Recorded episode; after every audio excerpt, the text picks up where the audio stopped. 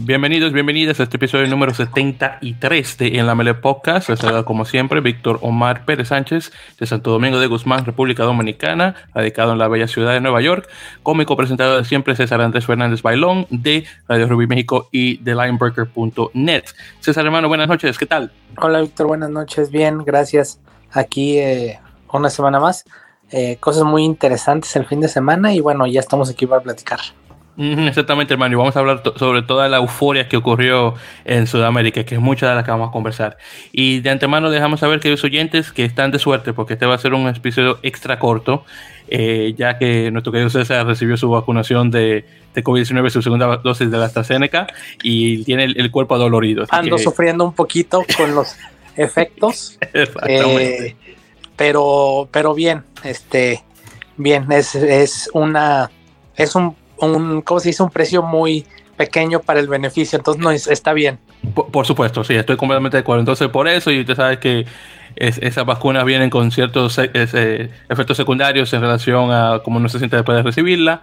Vamos a dejar esto cortito para que César pueda descansar. Así que vamos a darle también de 30 a 40 minutos a esto. Para, eh, muy bien, entonces con eso dicho, no perdamos tiempo y vamos a entrarle.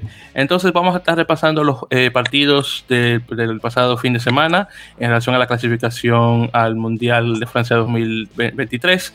Eh, primero vamos a hablar sobre el grande que fue Uruguay en casa contra Estados Unidos.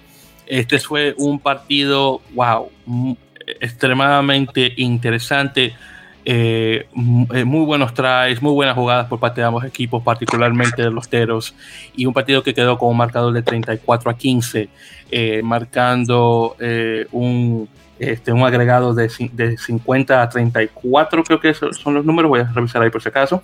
El caso es que Uruguay al ganar este partido, y sí, 50 a 34, tenía, sí, estaba, estaba en lo correcto.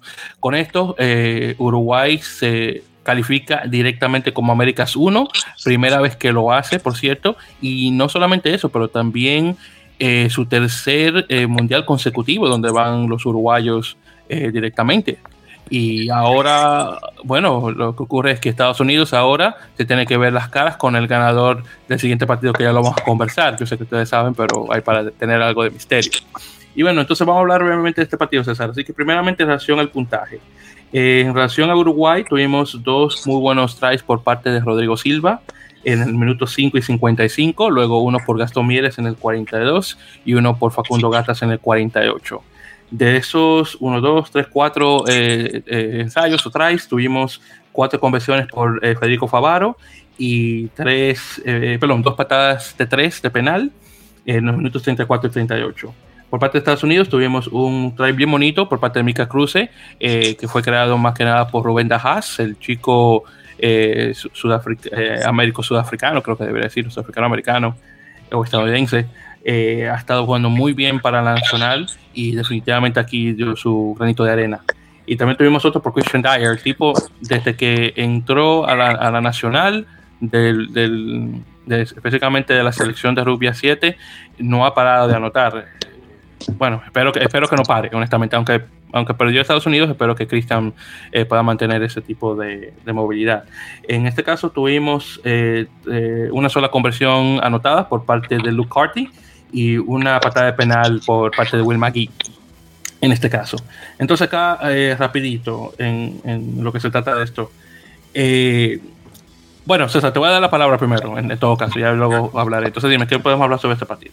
Eh, como lo habíamos hablado antes, bueno, eh, en, teoría pintaba para ser un partido parejo.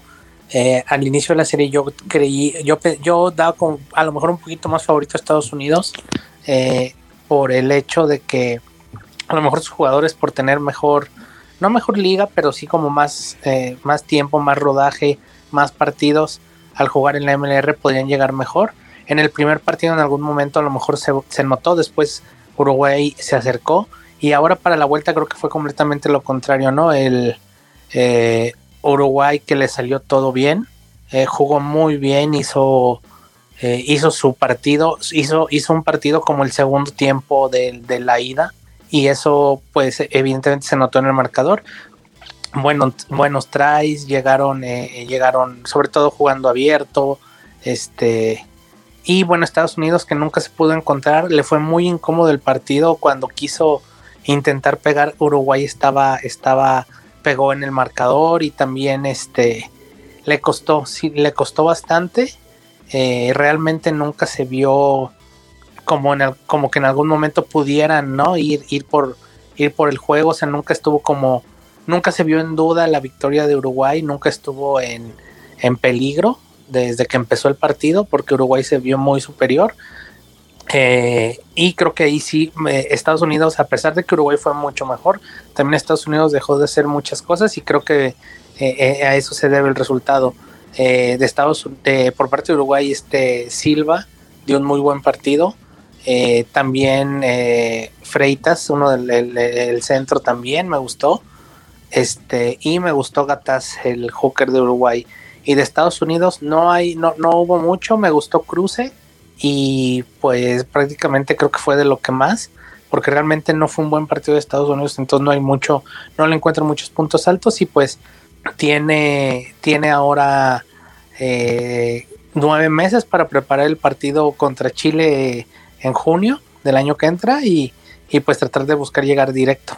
Exactamente, y, el otro que podría mencionar de Estados Unidos, que bueno, como lo mencioné anteriormente, Rubén Dajas, eh, que fue el que pudo eh, pasarle el balón a, a Cruces para que pueda anotar. Así que realmente esos son los dos jugadores que, que mencionar que realmente sí eh, pudieron dar lo mejor de sí en, este partido, aún obviamente con el resultado. desafortunadamente también tuvimos la salida temprana de Marcel Bracchi, el sudafricano eh, nacido en, Los Ángeles, eh, que desafortunadamente sufrió eh, un golpe en la cabeza, entonces tuvieron que sacarlo, creo que fue, no si recuerdo en cuál fue, creo que fue, ah, bueno, antes de que comenzara el, antes de terminar el primer tiempo, eso es lo que recuerdo.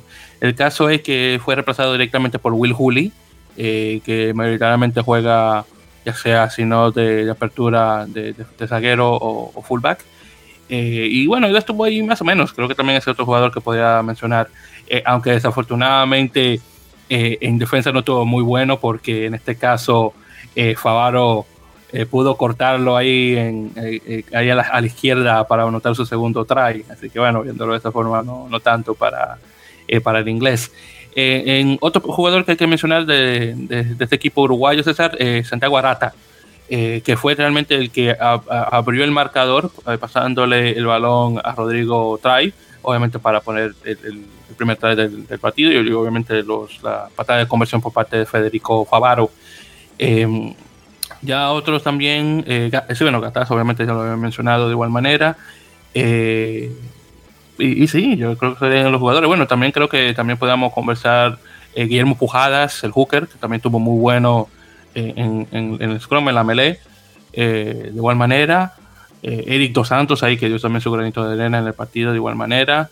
Eh, bueno, yo creo que Tomás Inciarte realmente no bajó el tono del partido después de entrar por Santiago Arata, así que se desempeñó bastante bien como, como medio scrum, medio melee, y Felipe Echeverri que jugó el partido completo en, en apertura, reemplazando eh, a Felipe Berquesi, que desafortunadamente se lesionó en el, en el primer partido en, Colorado, eh, que definitivamente eh, pudo marcar la diferencia en, el partido. Bueno, bueno, tal vez no marcar la diferencia, bueno, no, tal vez no sería el término que podría usar, pero definitivamente se desempeñó bien en su, en su rol de, apertura.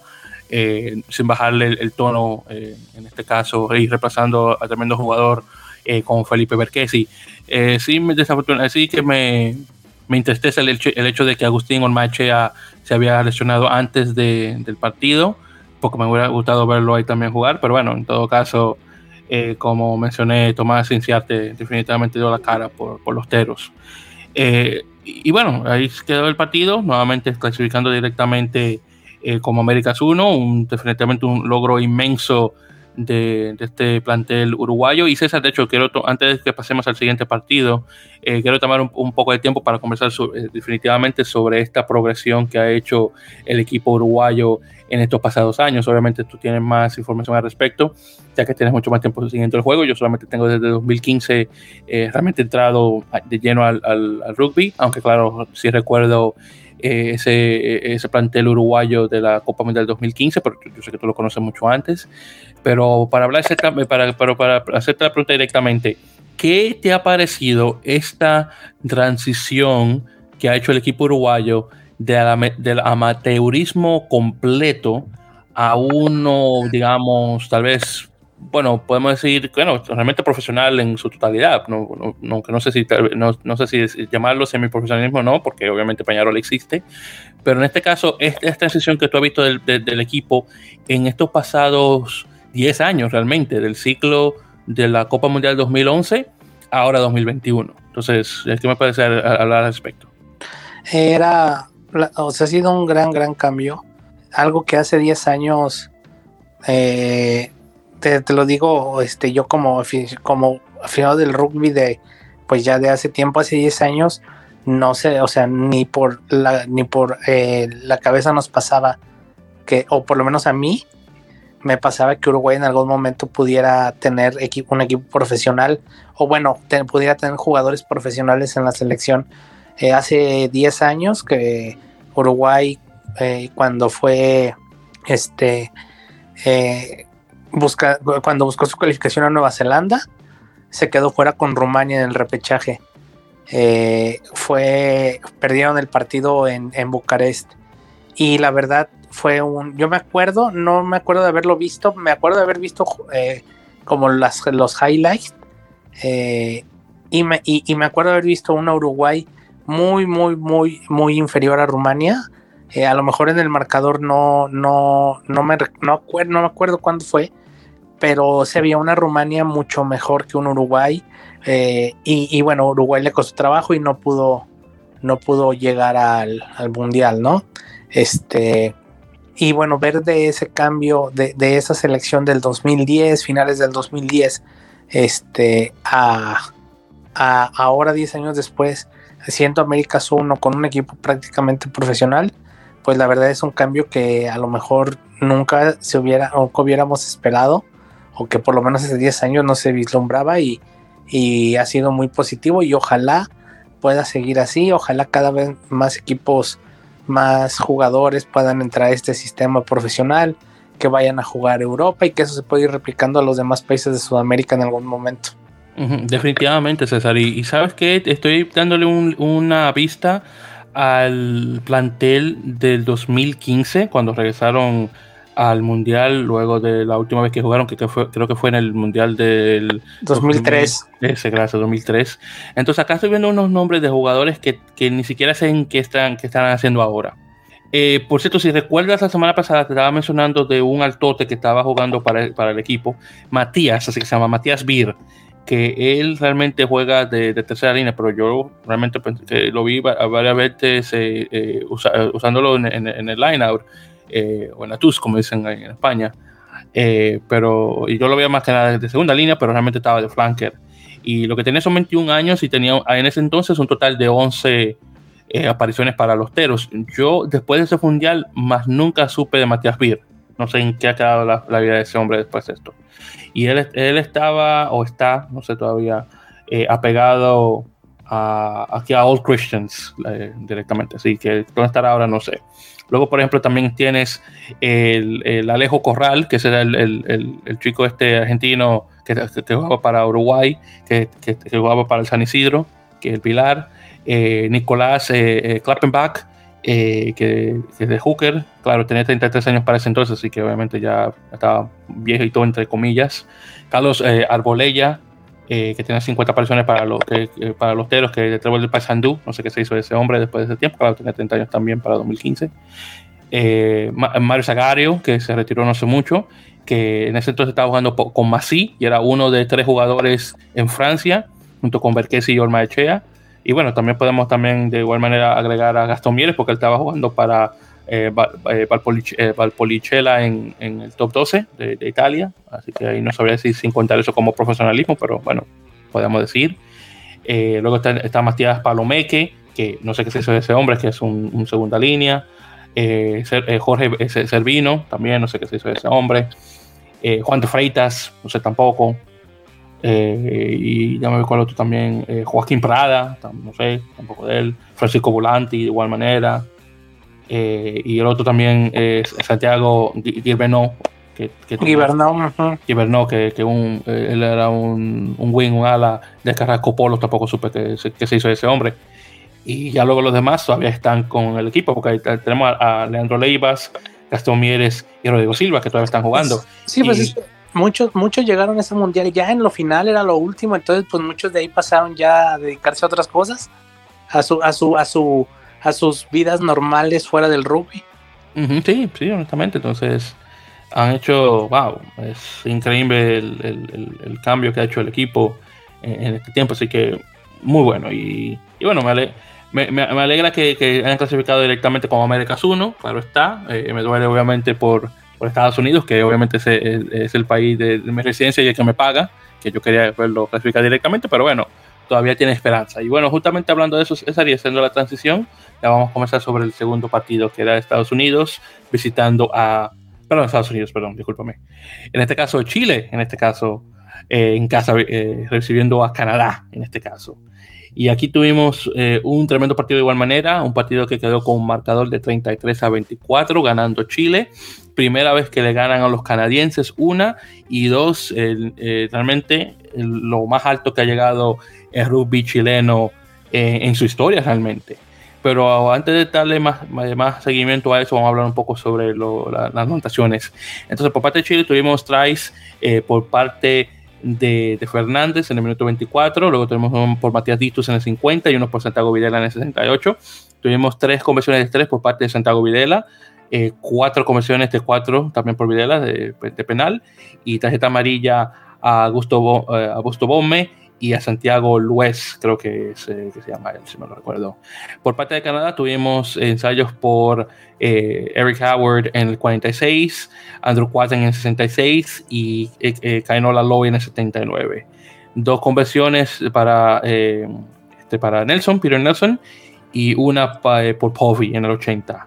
una sola patada de penal por parte de, Nelson en este caso, y tarjeta amarilla a Joseph Sears Duru. Bueno, entonces, hablando de este partido brevemente, César, el, honestamente el que se dio la estrella del show, en mi opinión, fuera de Santiago Videla, hay que definitivamente mencionarlo. Rodrigo Fernández también jugó bastante bien. Y de igual manera, eh, uno que jugó muy, eh, Rodrigo Fernández, que estuvo jugando de apertura, muy, muy, muy eh, buenas jugadas que hizo. Nuevamente, el try que metió fue buenísimo.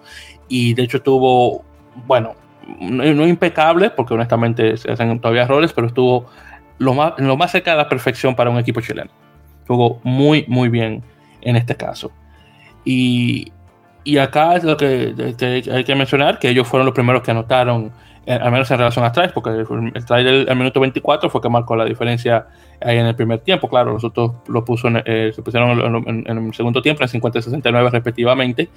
Y realmente ellos se estuvieron adelante en relación eh, a Canadá por patadas, eh, por parte de Videla. Nuevamente, un penal en el minuto 8, en el, otro en el minuto 17. Y realmente Canadá no llegó a anotar, sino hasta, eh, bueno, la primera patada que puso Peter Nelson en, el, en, el, minuto 5. Pero de ahí en adelante fue todo, todo Chile. En lo que fue directamente en, el Scrum, ahí tuvieron bastante fuerte los chilenos y en el line out eh, de igual manera, aunque se, aunque se dieron muchas, este, eh, muchos penales por parte de Canadá, Canadá estuvo muy malo en, el line out. Eh, Ross Broad, el chico este, el, el, medio scrum sudafricano, que estuvo muy bueno en el primer partido, estuvo ahí más o menos un poco titubeando cuando estuvieron allá en, en Valparaíso. Y, y, bueno, en este caso, cuando quiso hacer la patada de cajón, eh, Rodrigo Fernández vino, tomó la, eh, vino, se metió, tomó el balón, vino, cortó la línea y boom, puso el, primer ensayo en el momento 24 y la patada obviamente que pone él, eh, bueno, pero que puso Santiago Videla para agregar los otros dos puntos.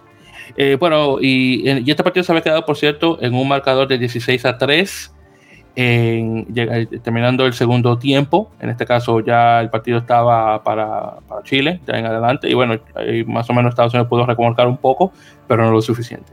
Entonces, César, te doy la palabra, hermano. ¿Qué tal este partido? Eh, un partido, eh, el mejor partido de Chile yo creo que, han tenido en toda su historia. eh, era el más importante también y justamente todo se conjuntó su trabajo de la federación, sus centros de alto rendimiento, todo para que dieran eh, un, excelente partido. Eh, como ya mencionaste, los puntos altos de Videla y Fernández. A mí también me gustó Ditus. y pues realmente fue todo Chile, ¿no? O sea, sí vimos a Canadá que respondió haciendo, haciendo, sobre todo en el mall. Canadá, Canadá llegó al, al Ingol por el mall y lo hizo bien. Este, pero fuera de ahí, o sea, sí los vimos responder, pero no, nunca dar el, nunca dieron como el golpe, ¿no? De, decir aquí viene el regreso.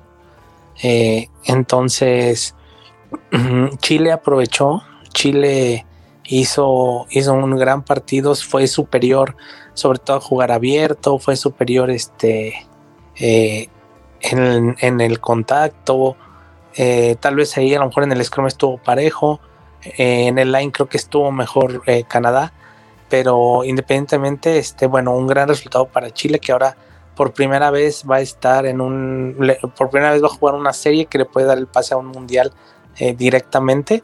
nunca había llegado a, estar a una serie de, de, calificar, de calificar a un mundial.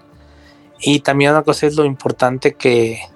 Lo importante, este que es aprovechar tus ventajas, ¿no? Tu, tu eh, conocer dónde vas a jugar y llevar al, rival ahí. Eh, habíamos dicho que probablemente querían Valparaíso para, para el calor, ¿no? Para, para aprovechar eh, ahí en nivel del mar, calor, este, humedad más bien. y pues yo creo que sí, sí, sí, sí, sí funcionó, porque de repente sí ya veías a los canadienses en el segundo tiempo agotados que les estaba costando mucho trabajo el clima, eh, que les estaba costando mucho trabajo, se veía muy húmedo el, ambiente, se veía también mucho, que hacía mucho calor. Y bueno, Chile, los, seleccionados chilenos, al estar acostumbrados a entrenar y a jugar pues en, esas condiciones, creo que se notó mucho, ¿no? Eh, así como Canadá en el juego de ida los llevó a, eh, jugar en la noche con, con frío, para poderle sacar ventaja. Creo que Chile, Chile lo hizo mejor y aprovechó muy bien su localidad también para sacar, para eh, que eso fuera un factor para poder, poder ganar el partido, ¿no? Y ahora viene el partido con Estados Unidos. Todavía falta mucho, es en junio del 2022, pero ojalá puedan seguir manteniendo. Yo creo que este, este, este, este nivel, este, seguir eh, a inicios del año que entra, a lo mejor con la Superliga igual que la base sea CERCLAM y todo ese tipo de, cosas para, para, para que eh, pues puedan llegar bien a ese partido de junio y poder buscar el mundial directo y si no van a tener otra chance en, la, en el repechaje. Creo yo que el repechaje es algo complicado, pero bueno, primero vamos a ver la serie con Estados Unidos. Exactamente, y entonces ahí tenemos también que ver de igual manera eh, cuáles son los equipos que entran directamente al repechaje. Creo que eh, no, bueno, hasta ahora no, no, sé si se han clasificado algún equipo a repechaje todavía, eh, no creo aún, porque en este caso yo creo que Tonga todavía tiene que esperar al partido con el equipo de Asia, creo que es, para, ver quién se clasifica directamente. no hay ninguno. Entonces si todavía no hay uno, entonces ahí depende realmente de los equipos que entren ahí. Y obviamente Chile es, posible que Chile pueda entrar como el vigésimo equipo al, al, al 2023, todo depende obviamente de lo que pase, así que ahí veremos qué tal. Ahora, en este caso, y hablando sobre los jugadores en, particular, eh, eh, César, eh, aunque se le dio tarjeta amarilla a Augusto Gómez, jugó muy bien, tengo que darle el mérito al hombre, también igual de igual manera Matías Ditus y Clemente Saavedra, que estuvo muy, que estuvo muy bueno en, el, en el line-out, de igual manera. hubo varios robos también en, en, en, el, en el rock, de igual manera, robo del balón, que creo que uno ocurrió eh, creo que fue, ahora no recuerdo si fue, creo que fue tal vez Matías Titus que, que robó directamente. Eh, yo sé que hubo uno en particular que estuvo muy bueno, ahora no recuerdo quién fue que lo hizo con esa actitud. Creo que voy a tener que, bueno, voy a buscar acá mis notas ahí para censurarme si es que lo llegó. Bueno, parece que no lo anoté. Eh, no, espérame, déjame ver. bueno, sí, creo que fue o Saavedra o Ditus, uno de los dos, no recuerdo bien. Creo que uno de, los dos que, que hizo eso. Eh, afuera de ellos, este, bueno, Marcelo Torreal pues, estuvo ahí eh, bueno, pasó bien el balón y creo que Nicolás Herreros, el chico este de aparejadores de Burgos, eh, también fue un buen reemplazo de él. Nuevamente, el, espectáculo puso Rodrigo Fernández. Hay que, nuevamente, hay que, darle, hay que darle mérito al hombre. Lo hizo muy bien en este caso. por parte de los canadienses, el que, que se esperaba que iba a ser El Salvador, Tyler Artrum, entró y bueno, ahí estuvo. Realmente Tyler no, no pudo dar lo suficiente como para sacar eh, de, a su selección del agujero. Y, honestamente aún me sorprende este, este equipo canadiense el hecho de que solamente tuvieron tres o cuatro de sus jugadores en, en, Europa en el equipo. Eh, y Ardron vino de último momento, que debería haber estado ahí desde el principio. Y yo sé que también unos cuantos de igual manera que están, lesionados también. Pero este equipo canadiense hubiera, yo creo que hubiera venido muchísimo más preparado con muchos mejores jugadores. Pero bueno, en todo caso, así se llevan las cosas eh, en este momento. Y, bueno, entonces, como hicimos con, eh, con Uruguay, eh, César, y hablando directamente de Chile, y creo que más o menos tú también hiciste el comentario ya eh, la progresión de este equipo chileno en tan, corto tiempo, porque si lo comparamos con, Uruguay, que acabamos de mencionar que Uruguay tiene realmente 10 años de progresión, a comparación de Chile que tiene muchísimo menos tiempo, un equipo que perdió 56 a 0 contra ese mismo equipo canadiense en el 2019, muy diferente a dos años después. Y eso sin contar, claro, sin contar el, 2020 que no se hizo nada por esto de la pandemia. Eh, y quién sabe si tal vez ese tiempo pudo ayudar un poco al equipo en, todo caso. Ya a finales de, obviamente, de que comenzó a bajar la pandemia con los centros de alto rendimiento ya, eh, ya en, cierto nivel, estos, jugadores han estado eh, entrenando con mucha más frecuencia con comparación de estos jugadores canadienses, al menos eh, entrenando juntos, a comparación de estos jugadores canadienses que realmente tienen corto tiempo para estar juntos como selección antes de jugar directamente. Entonces, ¿qué podemos conversar en este caso sobre la, sobre esta transición chilena del amateurismo de igual manera al profesionalismo, que es nuevamente muchísimo más rápido del, tiempo que ha tomado el equipo uruguayo. Entonces ahí no sé si me puede decir algo en particular sobre eso. Bueno, entonces eh, vamos a esperar en este caso a César eh, eh, Familias, que veo que está actualmente ocupado.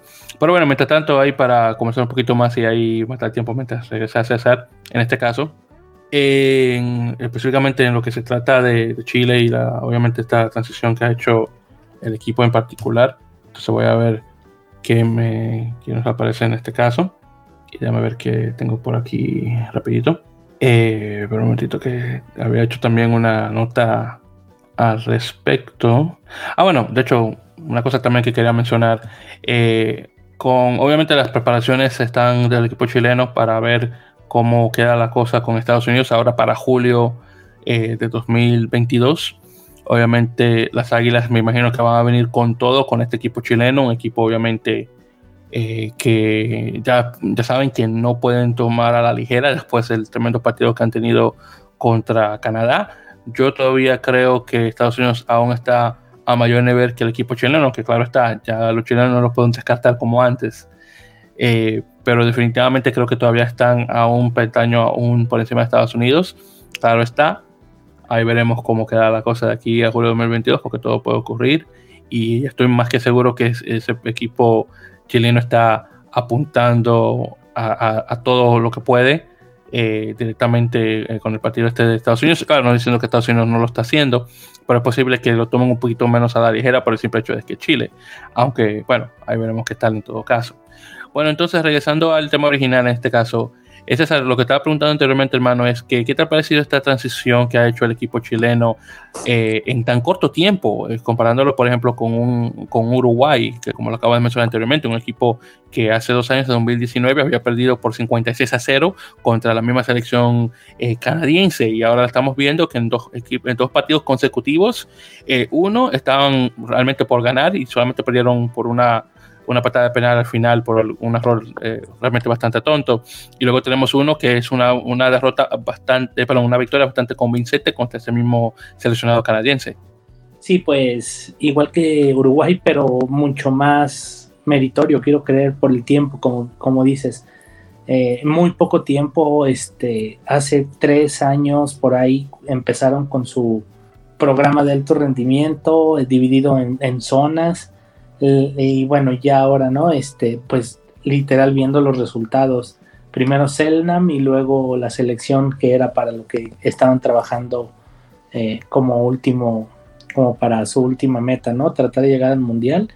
Y la verdad, muy, muy, muy, eh, muy bueno, muy aplaudible lo que ha hecho el equipo, el cuerpo técnico de Lemoine, la Federación Chilena, eh, dándole, dándole ese, ese apoyo, ¿no? Y, ya tomándoselo como profesionales.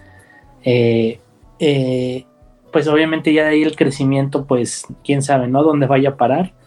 Este es, no tienen, por ahora como dicen, no tiene límite. Entonces, pues si no pueden llegar, por alguna razón no pudieran llegar al mundial en este, a lo mejor va a ser en el que sigue.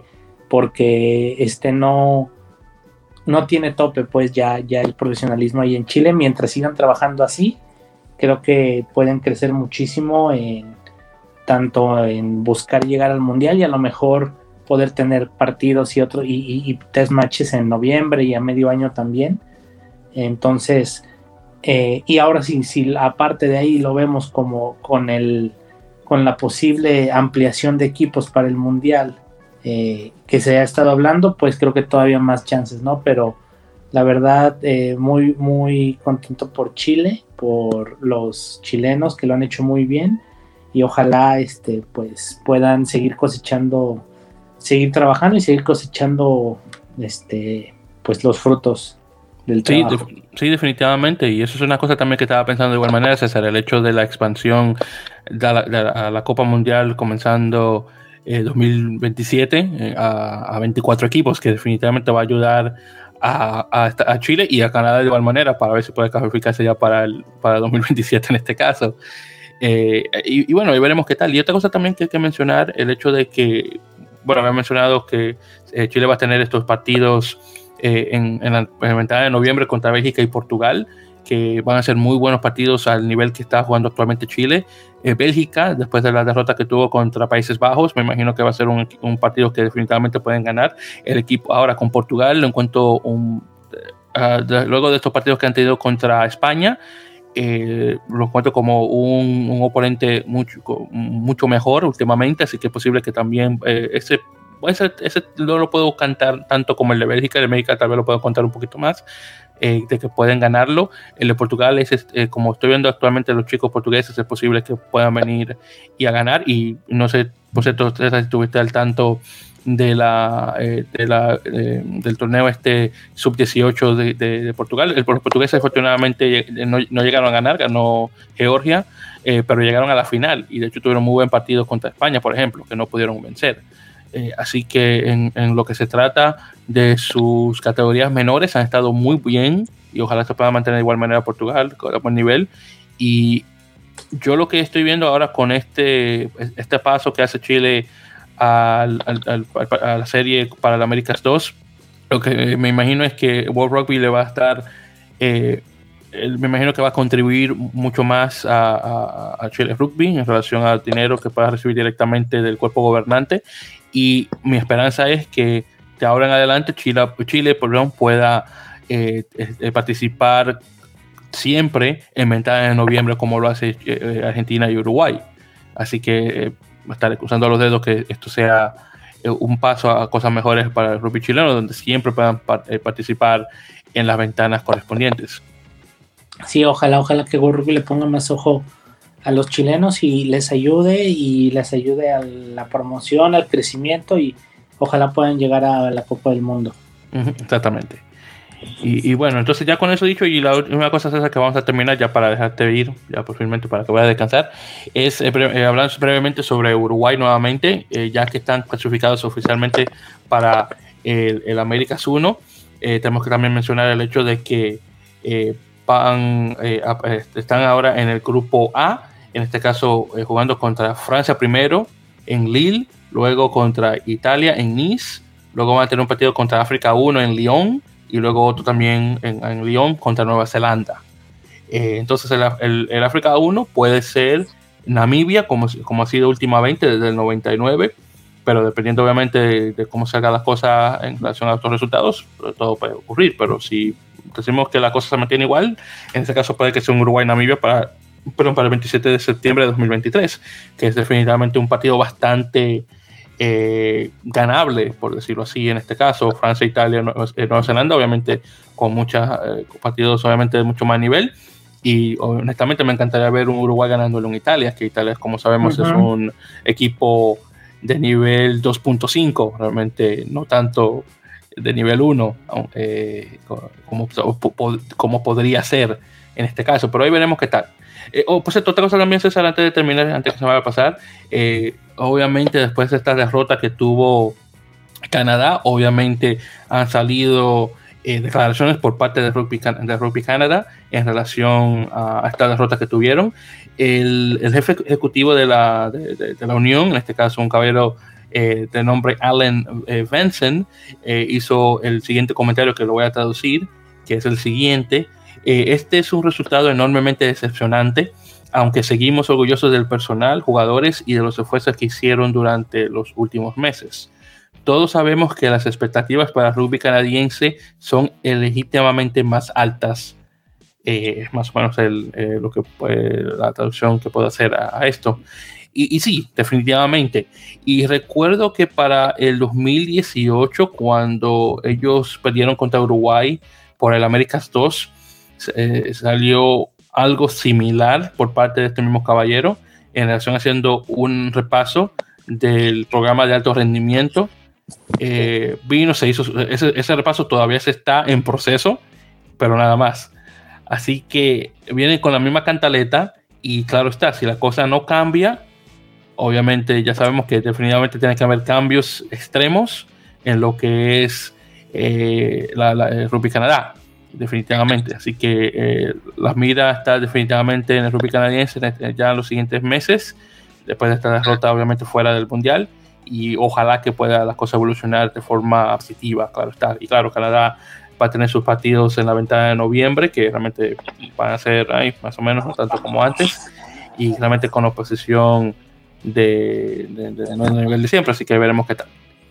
Pero bueno, eh, ¿algún comentario más, César, en relación a esto que te acabo de mencionar sobre el jefe de Rugby Canadá? No, nada más, nada más, este, ojalá en algún momento puedan regresar. Yo creo que hay mucho que trabajar para los canadienses de aquí en adelante y, y pues nada, tocaron fondo y ahora solo queda levantarse. exactamente. Y bueno, yo creo que con eso, chicos, ya vamos a llegar oficialmente a este final de este el episodio más corto, creo que de la historia de, de la Mele Podcast entre Víctor y César, creo que lo, por lo mucho que conversamos. Y bueno, no se preocupe, ya para la siguiente vamos a traer obviamente lo que no se conversó. Eh, y bueno, previamente también para mencionar, obviamente, eh, Sudamérica Rugby, que ha obviamente enviado un mensaje claro a World Rugby, eh, porque siempre se han, quejado que tienen que clasificar, que ellos, ellos les hace mucho más difícil la clasificación al mundial a comparación, por ejemplo, de África. Y obviamente esto finalmente manda un mensaje directamente al, poderío en, Irlanda, a ver si la cosa llega a cambiar y para el próximo mundial y le puedan dar obviamente prioridad directamente a Sudamérica en relación a la clasificación, así que veremos qué tal. Pero bueno, en todo caso, queridos oyentes, eh, muchísimas gracias por escuchar este episodio número 73. Ya saben, como mencioné la semana anterior, por favor suscríbanse a nuestro podcast en su su plataforma preferida para escuchar, ya sean Apple Podcasts, Google Podcasts, eh, ebooks, que normalmente es el lugar más, más grande de podcast en español, Spotify, Podtail o donde sea, para que obviamente cuando salga nuestro episodio lo puedan eh, descargar directamente a su dispositivo. Así que por favor suscríbanse y ya saben las redes sociales por arroba en la mele, en Twitter e Instagram y, y por facebook.com barra en la mele podcast de igual manera. Así que, con eso dicho, hemos llegado a un final. Muchísimas gracias por escuchar y hasta la próxima. Así que César, hermano, te cuidas, descansa y hablamos ya para la siguiente ocasión. Muchas gracias, muchas gracias y gracias a todos. Nos vemos por aquí la semana que entra. Espero ya estar mejor. Exactamente, esperamos de igual manera. Así que muchísimas gracias, queridos oyentes. Y ya saben, mucho rugby. Un placer nuevamente. Gracias por escuchar en la Mela